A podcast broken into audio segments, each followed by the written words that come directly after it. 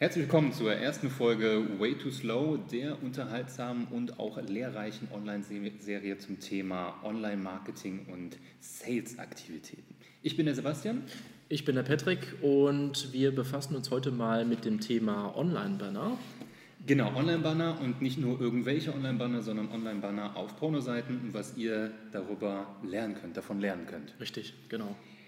Wir haben da mal ein bisschen recherchiert, die letzten gefühlt 15 Jahre oder noch länger. Ähm, das Thema Online-Banner ist ein sehr, sehr spannendes, äh, weil es so ein bisschen auch das Stiefkind ist von der ganzen Online-Marketing-Welt. Ja, keiner mag es, wir haben Adblocker, die werden blockiert, wir wollen sie eigentlich nicht sehen. Es gibt eine Banner-Blindness, das gibt es eigentlich bei keinem anderen Format, was wir so aus der Online-Marketing-Welt kennen. Und gerade das Thema Pornoseiten ist vielleicht nicht nur aus persönlichen Gründen sehr, sehr interessant, sondern auch aus Gründen der äh, Online-Banner-Recherche.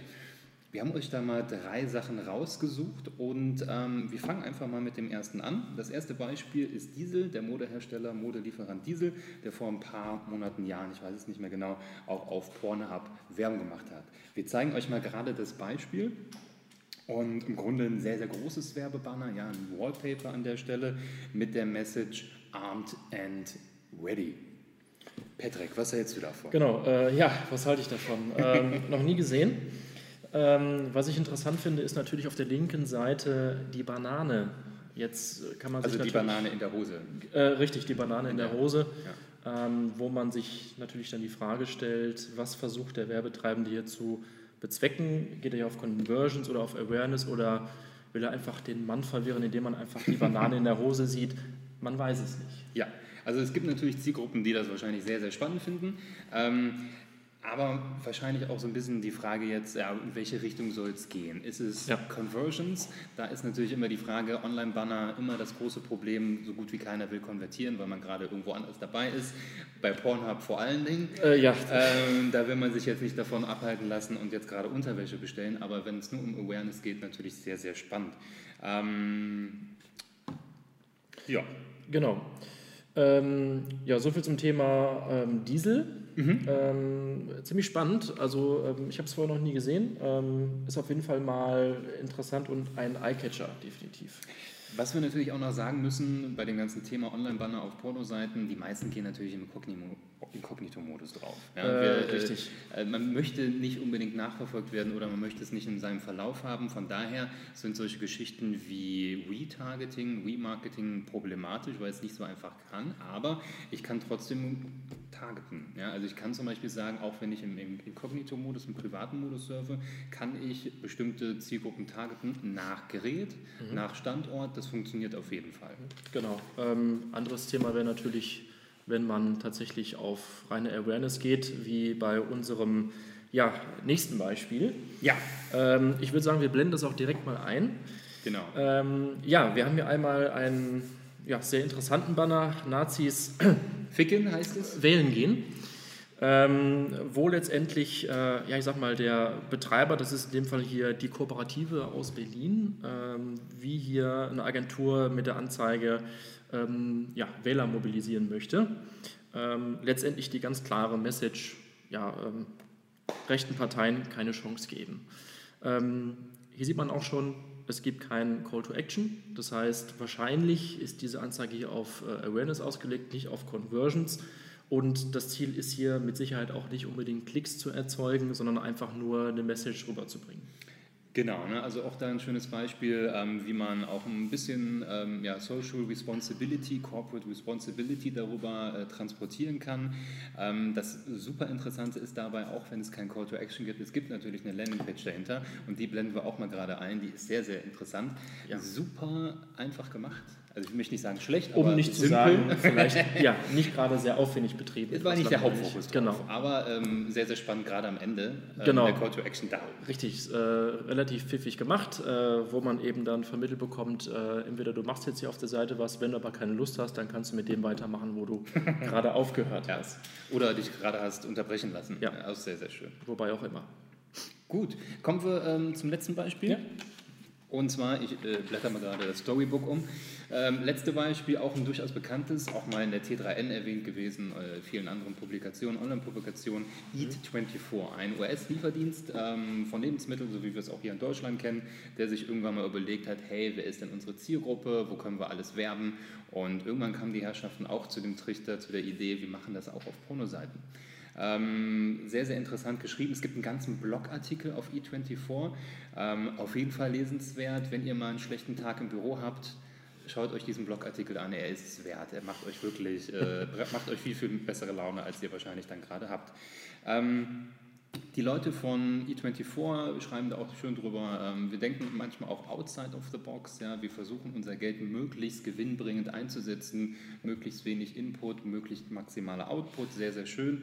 Ähm, und irgendwann haben sie sich natürlich auch überlegt, hey, was können wir denn alles machen? Sie haben sich ein bisschen mit ihrer Zielgruppe befasst und haben zum Beispiel festgestellt, dass viele Pornstars auch auf Twitter oder sonst wo schreiben, dass die sehr, sehr große Fans von E24 sind.